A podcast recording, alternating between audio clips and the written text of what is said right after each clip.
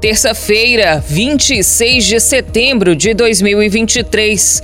Eu sou Evelyn Ferreira e esse é o Giro de Notícias. Começou nesta segunda-feira uma nova fase do programa Desenrola, criado pelo governo federal para renegociação de débitos. Segundo o Ministério da Fazenda, nesta semana, as empresas inscritas no programa devem informar ao governo qual desconto estão dispostas a conceder para os consumidores com dívidas.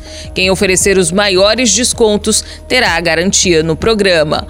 O governo espera uma média de 58% para o desconto desconto mínimo. Os leilões dessa garantia oferecida às empresas serão feitos por lotes, de forma a agrupar dívidas de perfis semelhantes, como o setor de atuação da empresa, como água, energia e telefone, valor das dívidas, tempo de negativação, entre outros.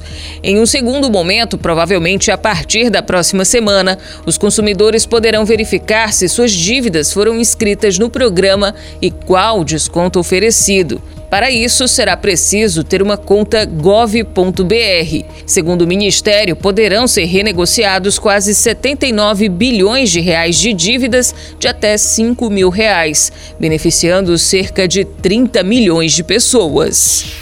O ministro do Supremo Tribunal Federal, Cristiano Zanin, negou o pedido do general da Reserva Augusto Heleno para não comparecer ao depoimento marcado para esta terça-feira na Comissão Parlamentar Mista de Inquérito sobre os atos golpistas. Heleno ocupou o cargo de ministro de Gabinete de Segurança Institucional no governo do ex-presidente Jair Bolsonaro e foi convocado pela CPMI para ser ouvido na condição de testemunha. Na decisão, Zanin afirmou que, de acordo com a jurisprudência da Corte, as CPIs têm poderes de investigação. O ministro Alexandre de Moraes, do Supremo Tribunal Federal, votou nesta terça-feira pela condenação de mais cinco réus pelos atos golpistas de 8 de janeiro. Na madrugada de hoje, a corte iniciou o julgamento virtual das ações penais contra os acusados. A votação vai até o dia 2 de outubro. Dez ministros estão aptos a votar.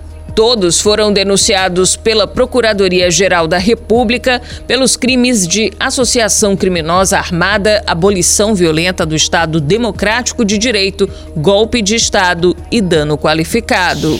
O Giro de Notícias tem produção de Evelyn Ferreira e na sonoplastia Paulo Wagner. Essas e outras notícias você confere no gcmais.com.br.